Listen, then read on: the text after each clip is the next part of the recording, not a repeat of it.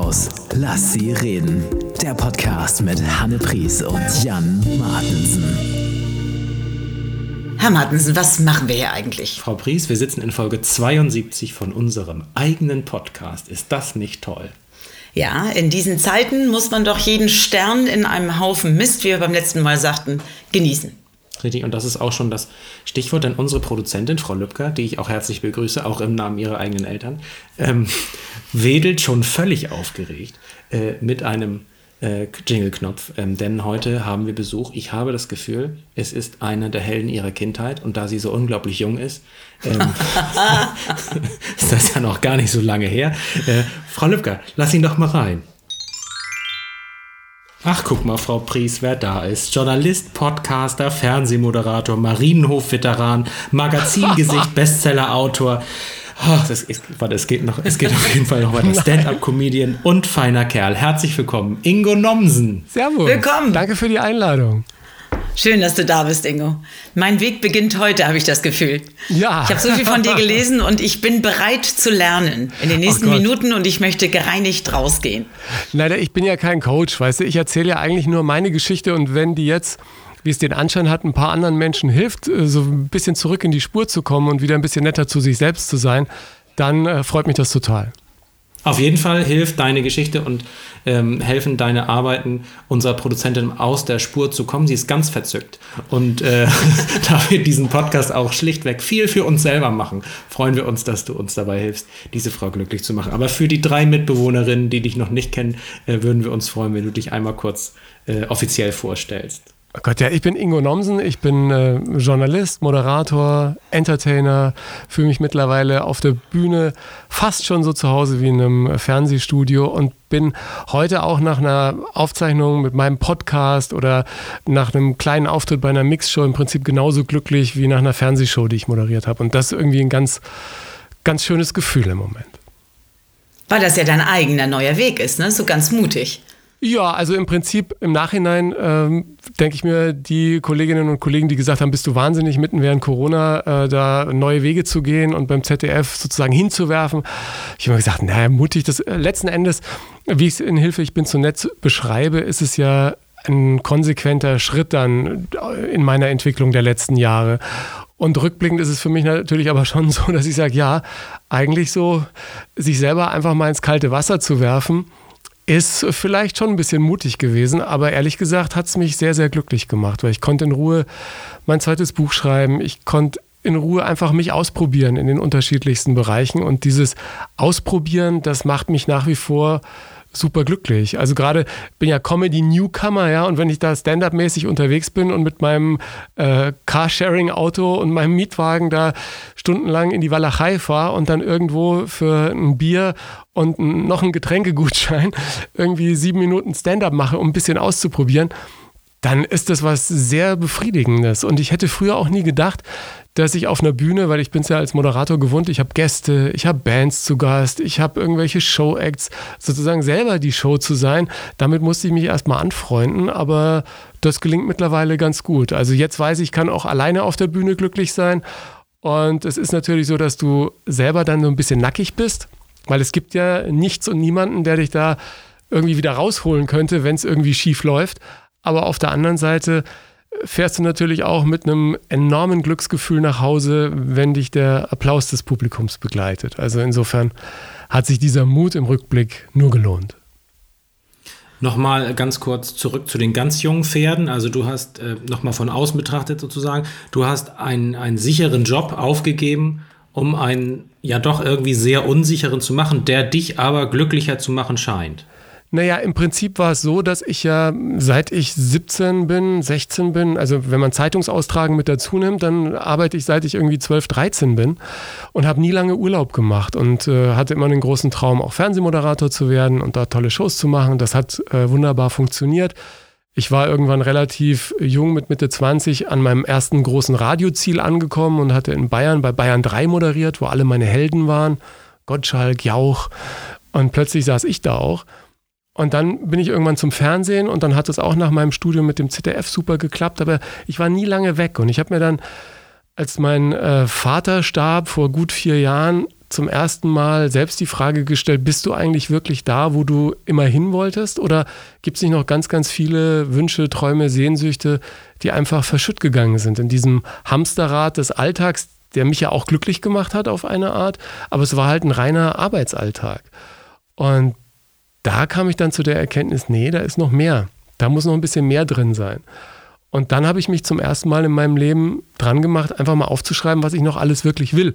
Weil ich eben auch gesehen habe, als mein Vater starb, dass unser Leben, man hört es immer wieder, aber ich denke, du begreifst es erst wirklich, wenn du dabei bist, endlich ist. Und dass es eben nur dieses eine Leben gibt. Und dann geguckt, was will ich wirklich machen und bin dann konsequent ein Projekt in Anführungsstrichen nach dem anderen angegangen und plötzlich hat sich mein komplettes Leben verändert. Also ich habe länger Urlaub gemacht, ich habe mich bewusst auf Unplanbares mal eingelassen, indem ich vier Wochen nach New York gegangen bin, habe da viel Unterricht genommen, Workshops besucht und stand plötzlich auf einer Bühne in Manhattan und habe Stand-up gemacht. Und das hat den Leuten so gut gefallen, dass die mich zur nächsten Bühne eingeladen haben. Und plötzlich habe ich eine Woche in Clubs in New York Stand-up gemacht auf Englisch und dachte mir, ist ja Wahnsinn, was sich im Leben plötzlich für Türen öffnen, wenn du einfach offen dafür bist. Und das war sicherlich auch für mich als jemand, der auch aus einer Familie kommt, die extrem ja, so, so klassisch sicherheitsorientiert, ne? Man, also Schuster bleibt bei deinen Leisten und, und Hauptsache genug gespart, dass nur nichts schief geht, dass ich dann irgendwie sagte, okay, ich mache jetzt mal vier Wochen Pause in Deutschland und gehe jetzt mal nach Amerika und guck mal, was New York so bringt, weil es immer so ein Traumziel war.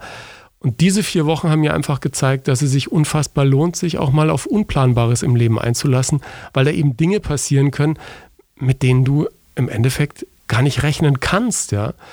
Und dieses Gefühl hat mich dann im Prinzip durch die letzten Jahre getragen. Und dann war irgendwann der Zeitpunkt, wo ich gesagt habe, komm, 20 Jahre volle Kanne, 20 Jahre ZDF mit all den Möglichkeiten, viele Dinge zu moderieren, tolle Leute kennenzulernen, mit tollen Menschen zusammenzuarbeiten, ist einfach ein guter Zeitpunkt, um jetzt nochmal andere Wege zu gehen. Und plötzlich taten sich da nochmal ganz neue Türen auf.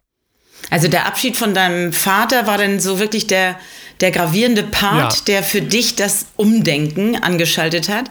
Kannst du da so ein Zeitfenster sagen? Also wie lange naja. hast du dann gebraucht, um dich das zu trauen? Also ich glaube, dass erstmal dieses Zeitfenster, das ich gebraucht habe, um zu begreifen, dass der jetzt nicht mehr da ist, ne? das ja. waren ja schon einige Wochen. Und ähm, ich habe ja auch nicht damit gerechnet. Also ich habe wohl mehr Zeit mit meinem Vater und meinen Eltern verbracht, seit er die Diagnose hatte, die ähm, nicht ganz so positiv aussah, aber wir haben alle immer geglaubt, das, das packt er, ne? wie man mhm. immer so denkt. Und dann war ich aber glücklicherweise, muss man sagen, dabei, als er gestorben ist mit meiner Mutter. Und das hat bei mir einfach alles verändert. Das hat bei mir einfach so viele Prozesse in Gang gesetzt. Und interessanterweise war das genau in einer der wenigen Wochen, in denen ich frei hatte. Ich habe ja sonst eigentlich immer durchgearbeitet. Ne? Und dann du sagst ja auch, dass du, du hast ja so in deine Kindheit denn zurückgeguckt. Ne? Und das, was du ja. sagst, ist ja, dass es extrem harmonisch war. Also ja, kein also Streit, kann, ein gutes Miteinander. Äh, das war ja dann der nächste Schritt. Also, dass ich, ich habe mir zum ersten Mal, also mir ist klar geworden, das Leben ist endlich. Und ich muss gucken, wo bin ich in meinem Leben gelandet und wo ist mein Vater gelandet, der nicht so ganz so gute Ausgangsvoraussetzungen hatte. Ja, der ist in Lauenburg groß geworden, Familie im Krieg vertrieben, der musste Landwirtschaftslehre machen, damit er den Bauernhof im Osten vielleicht irgendwann übernehmen konnte. Dann hat er aber auf eigene Faust Abi nachgemacht, hat studiert, ist äh, zur Bundeswehr gegangen und wollte seine Familie haben und so und hat mit nicht ganz so guten Voraussetzungen wirklich all seine Träume erfüllt.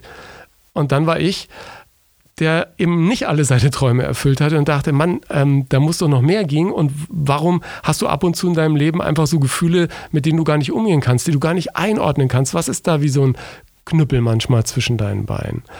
Und dann kam mir irgendwann, dass es das ist, dass ich natürlich Zeit meines Arbeitslebens immer gelernt hatte, die Bedürfnisse von anderen zu befriedigen und die Wünsche von anderen, andere glücklich machen, war ja sozusagen mein größtes Ziel, ja.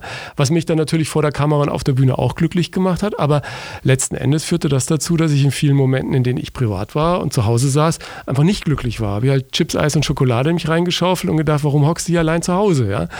Das war dann weniger toll. Und dann dachte ich, warum ist es so? Okay, du willst immer nur zu anderen nett sein. Warum eigentlich? Ja, woher kommt das? Und das kam eben aus meiner harmonischen Kindheit, dass so Sätze meiner Mutter wie Kinder, wir wollen keinen Streit und bitte schön brav sein und so, die hatte ich halt einfach mit ins Erwachsenenleben genommen und hatte dann in dem Moment, als mir das klar wurde, auch so einen richtigen Hals, was, was so Konfliktvermeidung, Harmoniestreben, nett sein, das fand ich total furchtbar. Und habe dann echt ein bisschen gebraucht, damit klarzukommen und habe mir dann auch Hilfe geholt von einem Coach in Hamburg, der innerhalb von kürzester Zeit mir geholfen hat, das irgendwie ins Positive umzudrehen. Der sagte, nett sein, freundlich sein, Konflikte erstmal vermeiden, Harmonie über alles stehen ist doch gar nicht so schlecht. Ja?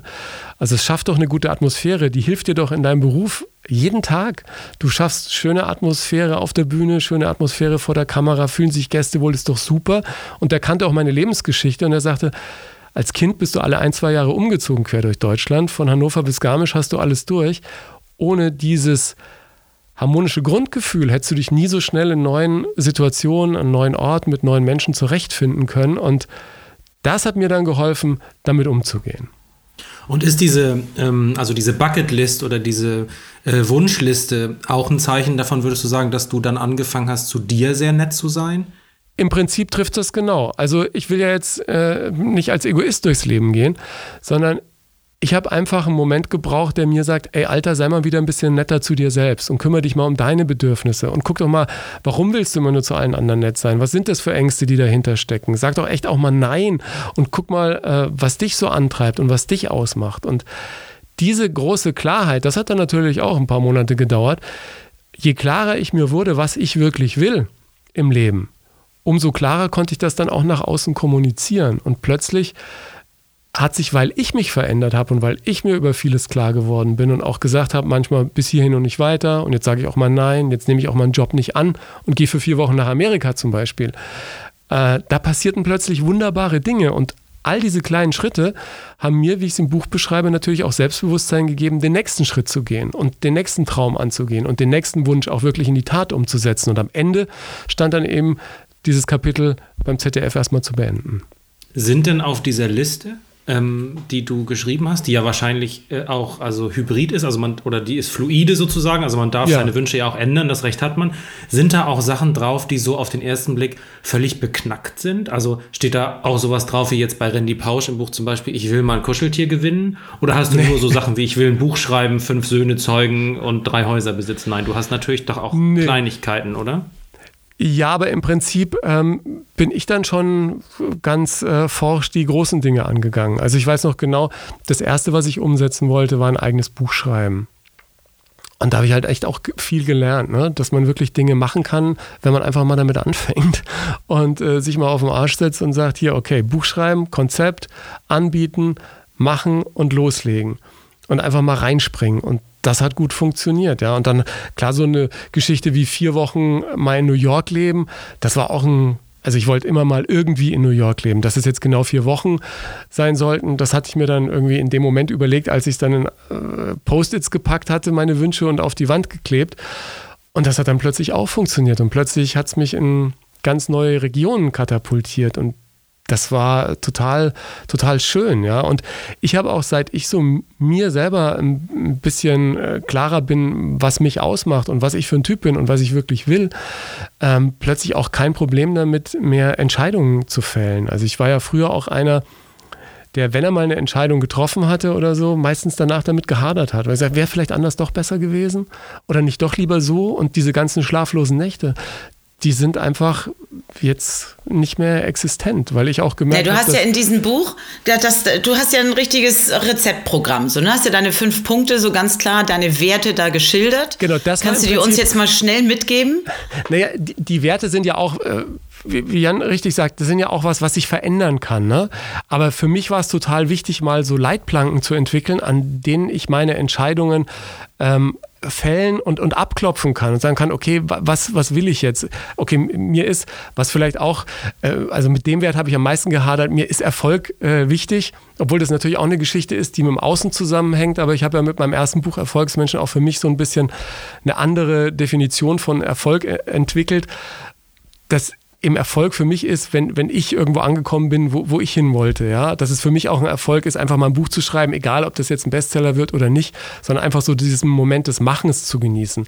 Deswegen habe ich Erfolg mit auf die Liste genommen. Natürlich war Liebe mit dabei, Kreativität, Genuss und was mir total wichtig ist, Begeisterung, weil ich kann mich an keinen Tag erinnern, wo ich richtig mit zum Beispiel meiner beruflichen Laufbahn so, so gehadert habe an dem, was ich tue, weil ich immer, wenn ich irgendwas mache, das dann irgendwie voller Begeisterung einfach mache und ich einfach keine Lust habe, irgendwas zu machen, was mich nicht richtig äh, flasht und selber mitzieht. Wie soll ich andere begeistern, wenn ich selber nicht davon begeistert bin? Du bist ja aber auch sehr, sehr sympathisch in deinem Buch und offensichtlich trifft das ja auch den Zeitgeist, indem du sagst, so, das kann man nicht gleich. Ne? Also Nein sagen muss man üben ja. in Kleinigkeiten im Restaurant wenn das Fleisch nicht gut ist, ne, da freundlich zu sagen, nö, will ich jetzt aber nicht. Ich weiß, ich musste so lachen, als ich das gehört habe von dir. Ich weiß nicht, wie oft ich schon schlechtes Essen gegessen habe, weil ich den Konflikt vermeiden wollte, ja. da in Konfrontation zu gehen. Aber das Schöne ist ja, wenn man mal in Kleinigkeiten übt, Nein zu sagen und Grenzen zu ziehen, also zumindest ging es mir so, dass bei vielen Neins und bis hierhin und nicht weiter immer im Kopf so ein Problem sich wie ein gordischer Knoten weiter angedickt hat und irgendwann dachte ich, oh Gott, wenn du es sagst, dann entstehen da riesige Probleme und so. Und genau das Gegenteil ist immer passiert. Wenn ich mal irgendwie gesagt, ja, wenn man es auf eine angenehme und auf eine ganz klare, entspannte Art und Weise macht, kann das ja nur positiv sein. Weil wenn ich ehrlich meinem Gegenüber sage, was ich wirklich denke und, und wie ich es gerne hätte, ohne jemanden jetzt zu verletzen oder so, dann weiß der erst, woran er ist und dann kann erst so eine wirkliche Harmonie entstehen. Ja? Und bei diesen, bei diesen Kleinigkeiten, jetzt ob das jetzt ein Restaurant ist oder ob man mal zur Bäckerei-Fachverkäuferin sagt, Entschuldigung, äh, mit dem dreckigen Lappen jetzt bitte nicht in meinen Kaffee reinlangen, ja, ähm, dann hilft es denen natürlich auch, ihren Service zu verbessern. Ja? Das muss kann ja jeder mal irgendwie unkonzentriert sein oder so, aber ähm, man darf es trotzdem in aller Ruhe ansprechen, finde ich. Wir haben hier auch gerade eine kleine Serviceverbesserung als Vorschlag von unserer Produzentin, die mit dem großen roten Jingle-Knopf gewunken hat. Und äh, wenn Sie gestatten, Herr Nomsen, würden wir der Produzentin das gestatten? Alles, ich bin in eurer Hand. Drückt drauf, Frau Lübcker. Jetset. Jetset. Frau Lübcker, Frau Lübcker, Frau Lübcker. Sie ist so berechenbar, aber das ist was Gutes. Jet Set, Ingo, äh, eine Frage vorneweg. Äh, wann endet denn dein Vertrag mit dem ZDF, was Schweigepflicht angeht? Also ab wann kannst du die ganzen Geschichten erzählen über ich, die ganzen Promis und wer ich, wann wie in der Garderobe was gemacht hat und so? Ich könnte euch alles erzählen, aber danach müsste ich euch töten. Nein. äh, nein. Aber das wirst du sehr, sehr freundlich machen. Ja, ganz angenehm, ganz angenehm. Nee, also ähm, ich, ich darf alles erzählen, glaube ich. Wir sind ja unter uns. Es ist ja im Prinzip äh, zu Hause. Ne? ja klar, rein Mittelhaus. ja, es, war, es war auch nicht immer Kaffee in der Kanne, sondern manchmal auch Korn.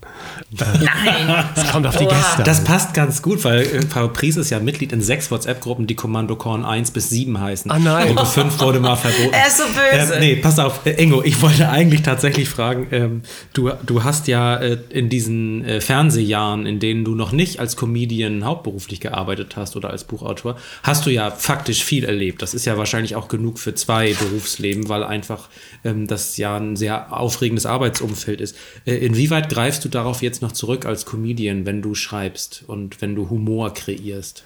Natürlich sind viele der Begegnungen, die ich ja glücklicherweise jetzt auch noch habe, ähm, dann irgendwann Teil des Bühnenprogramms, wenn es lustig genug ist oder spannend oder interessant genug. Und manchmal ist es für mich echt auch total komisch, zu merken, dass ich ja nun schon ein paar Jahre den Beruf mache und dass mir nun wirklich fast jede und jeder mal vor die Flinte gelaufen ist und ich mit denen irgendwas gemacht habe. Und ich komme jetzt ja langsam schon in die Phase, wo manche Menschen von uns gehen, wo ich dann auch denke, oh Mann, ey, hast du mit dem irgendwie schöne Fernsehmomente erlebt? Oder das war ja toll, dass der bei dir zu Gast war. Oder wenn ich... Ähm, als alter Scorpions-Fan irgendwie ähm, heute mit äh, Klaus Meine mir irgendwelche SMS schicke oder, oder WhatsApp, er ist eher so ein WhatsApp-Typ, dann, äh, dann denke ich mir, ey, ist irgendwie krass, wo dich das Leben so hingetrieben hat, ja. Und äh, ich, ich finde es total schön, dass ich die Chance habe und, und schon lange habe, dass ich die Chance jetzt habe und schon lange hatte, immer wieder auch auf Helden meiner Kindheit und meines Lebens ganz leibhaftig zu treffen und dass Frank Elstner bei mir in der Sendung sitzt oder äh, ich äh, die Purple kennenlerne, weil die zu Gast sind oder Status Quo und dann auch, was ich total spannend finde, ist Karrieren von Anfang an irgendwie zu begleiten. Ich weiß, Bülent Ceylan hatte seinen ersten Fernsehauftritt, glaube ich, bei mir in der Show. Ähm, die Karriere von Mario Barth, um jetzt mal zwei Comedians zu nennen, die mega erfolgreich sind. Mark Forster war ganz am Anfang da. Und also bei, bei was weiß ich, paar tausend Gästen ist der, die Liste natürlich lange und da gab es unzählige Begegnungen auch, die mich wirklich echt geprägt haben. Ja. Wie hast du die ausgesucht für dein Buch, für dein Erfolgsbuch? Ach, fürs Erfolgsmenschenbuch bin ich eigentlich die durchgegangen, mit denen ich nun wirklich ein besonderes Verhältnis habe, wo ich dachte, ach, mit denen kannst du auch mal für so ein Buch irgendwie Schabernack treiben und irgendwie nochmal besondere Dinge erleben. Und äh, dann habe ich äh, ein paar angeschrieben und alle haben gesagt, ja klar, machen wir gerne. Und dann habe ich irgendwie Klaus im Studio der Scorpions besucht und im Probenraum. Ich habe einen Abend bei Steffen Hensler in Hamburg gekocht. Ähm, ich war mit der Olympiasiegerin fechten. Also es waren äh, viele lustige Sachen mit dabei. Und du kannst natürlich auch aufgrund deines Netzwerks und deines bekannten Netzwerks ähm, jetzt leichter deinen eigenen Podcast besticken, bestücken. Besticken. Du kannst ihn genau. besticken mit Namen. Hier wird übrigens äh, im Rhein-Mittelhaus werden besonders schöne Sprüche und Beleidigungen gestickt. Äh, Gerne. und dann an die Wand gehängt. Äh, hauptsächlich, sag mal kurz, hauptsächlich ist es welche Formulierung? Du watsche wild. Nee, sag nochmal. Du watsche wollte Lütznack doch. Das müssen wir dir erklären. Du hast ja nicht die Gnade der norddeutschen Geburt. Das heißt, nein, nein, nicht, nicht aber meine Familie kommt ja aus Pellworm. Also meine, so. die Familie meines Vaters ist ja in Pelmworm, da ist die Nomsendichte besonders hoch. Und äh, mittlerweile habe ich ja in eine ähm, ostfriesische Familie eingeheiratet. Von daher ist mir das schon nicht unnah und viel Verwandtschaft wohnt in Elmshorn und in Hamburg. Und wir selber haben ja in Hannover mal gelebt. Von daher ist das Fränkische in mir zwar da, aber das Hochdeutsche genauso und dieses äh, Platt, das hat mir mein Opa einst mal ziemlich gut gelernt, aber ich habe so ein bisschen verlernt. Also da komme ich jetzt langsam wieder rein durch dieses ostfriesische Platt. Die hauen einem da auch ähm, jede Menge Sätze um die Ohren und es wird auch viel getrunken, weil wir den Korn gerade schon hatten. Also Du kannst bei Hanna auf jeden Fall alle bestickten Bilder leihen. Äh, wir sind in deinem Team. Meine, mhm. meine Frage sollte eigentlich sein, du kannst das Netzwerk ja wahrscheinlich benutzen, um auch Leute in deinen Podcast einzuladen, der wunderbar ist. Ähm, der heißt die Ingo Nomsen Show und ist auch auf allen gängigen Portalen zu finden. Ist das ein zeitlich begrenztes Projekt oder mach, machst du das, wenn es nach dir geht, auch in zehn Jahren noch? Nee, das genieße ich total, weil ähm, das auch so ein Projekt war, das hing ewig an der Pinnwand, beziehungsweise äh, zwischen meinen Post-its hing dann irgendwie Podcast machen. Und dann dachte ich mir irgendwann, ah, jetzt musst du auch mal machen, kaufte mir das Equipment und stellte es in den Schrank. Und dann hat es wieder ein paar Monate gedauert und dann habe ich irgendwann angefangen. Und jetzt genieße ich das total, dort Menschen zu treffen, die ich natürlich zum Teil auch schon ewig kenne, aber mit denen dort mal unabhängig von festen Fernsehformaten einfach mal zu quatschen. Also ich habe jetzt äh, heute, da wir uns sprechen, gerade mit Michael Mittermeier aufgezeichnet, da sprechen wir halt mal über eine Stunde. Völlig egal, ja. Ähm, und, ich stelle es online und alles ist gut. Ja. Also der Podcast wird sicherlich weitergehen. Ich habe nur gemerkt, dass der Podcast auch Arbeit ist. Das merkt ihr ja auch. Ne? Das äh, macht sich ja nicht von alleine. Muss auch die Leute anrufen, sagen, wann hast du Zeit? Könnten wir da? Könnten wir hier? Ich habe die Musik selber gemacht für den Podcast im Studio. Ich schneide den jetzt selber, weil ich irgendwie auch da als alter Radiohase echt äh, Spaß dran habe, da was zusammenzufummeln. Und das ist äh, die Geschichte, wo ich nach jeder Podcast-Aufzeichnung mit einem Gefühl rausgehe, wo ich sage, ach klasse. Jetzt hast du wieder was Schönes irgendwie, zwar nicht auf Band, sondern einfach irgendwie in den Rechner gepackt.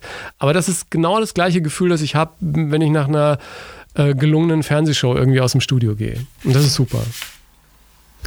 Also du hast, ich glaube, du kannst wirklich eins von dir sagen, jedenfalls empfinde ich dich so, dass du deine Freundlichkeit über diesen ganzen Weg seit dem Abschied von Papa hast du dir erhalten und dabei mit viel, viel Zeitfenster geschafft, auch privat glücklicher zu werden. Ist das so? Ja, letzten Endes haben sich äh, dadurch, dass ich mich eben verändert habe, ganz, ganz viele Träume, die ich auf dem Zettel hatte oder dann auf meine Post-it-Zettel geschrieben habe, haben sie dann plötzlich alle erfüllt. Also hätte ich vor über vier Jahren auch nicht gedacht, dass wir heute miteinander reden und ich bin irgendwie Familienvater und, und habe ein Kind und so. Das, ähm, das war da vor vier Jahren schon in weite Ferne gerückt, so gedanklich, ja. Ach, wie schön. Also ich habe nochmal so, so, so eine Gebrauchsanweisung, eine Werbung für dein äh, letztes Buch, das neueste Buch gelesen und da steht irgendwie zum Schluss, es geht jetzt los. ja, genau. Also wir nehmen dich mal mit in deiner, in deiner Zufriedenheit, in der freundlichen Zufriedenheit, die du da ausstrahlst.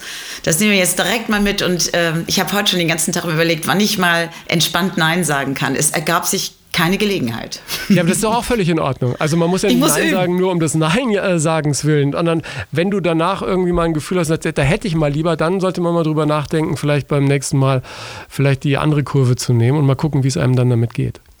Ich denke an dich. Manchmal ja, sind wir gerne. einfach zu nett. ja, also bitte, Hilfe, ich bin zu nett. Der Titel ist natürlich auch mit großem Augenzwinkern gemeint. Und das Schönste war, das ist ja ein Spruch von Frank Elstner, den er Ende der 90er zu mir gesagt hat bei einem Casting. Er sagte, Herr Nomsen, ähm, ah, Sie sind zu nett. Und mhm. als ich ihm das Buch geschickt hatte, kam jetzt ein Brief von ihm zurück und sagte, vielen Dank und er hat es äh, gern gelesen. Und seine Frau würde zu ihm ja auch immer sagen, er sei viel zu nett. Sag ich, gut. Dann ist er auch das im Team nett. Nicht. Also in diesem Rheinmittelhaus ist noch nie jemand dafür rausgeflogen, dass er zu nett war. Wir sind leider, aber trotzdem an der Stelle angekommen, wo wir uns fast trennen müssen, weil die Zeit schon so weit fortgeschritten ist. Ich möchte den großen Reisejournalisten und Menschenhasser Andreas Altmann zitieren und ein Zitat von ihm über Indien auf dich umwidmen. Wer nach einem Treffen mit Ingo Nomsen nicht anders aufs Leben schaut, der begann das Treffen schon als Leiche.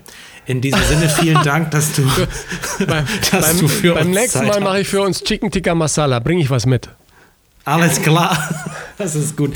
Ähm, man kann dich in den sozialen Netzwerken finden. Wir haben auch äh, vor, ähm, in den Show Notes alle Informationen zu geben, die man, um beide Bücher zu äh, kaufen, ähm, braucht. Und außerdem geben wir auch in den Verlinkungen sonst noch Informationen. Danke, dass du Zeit für uns hattest äh, und viel Erfolg bei den weiteren Projekten.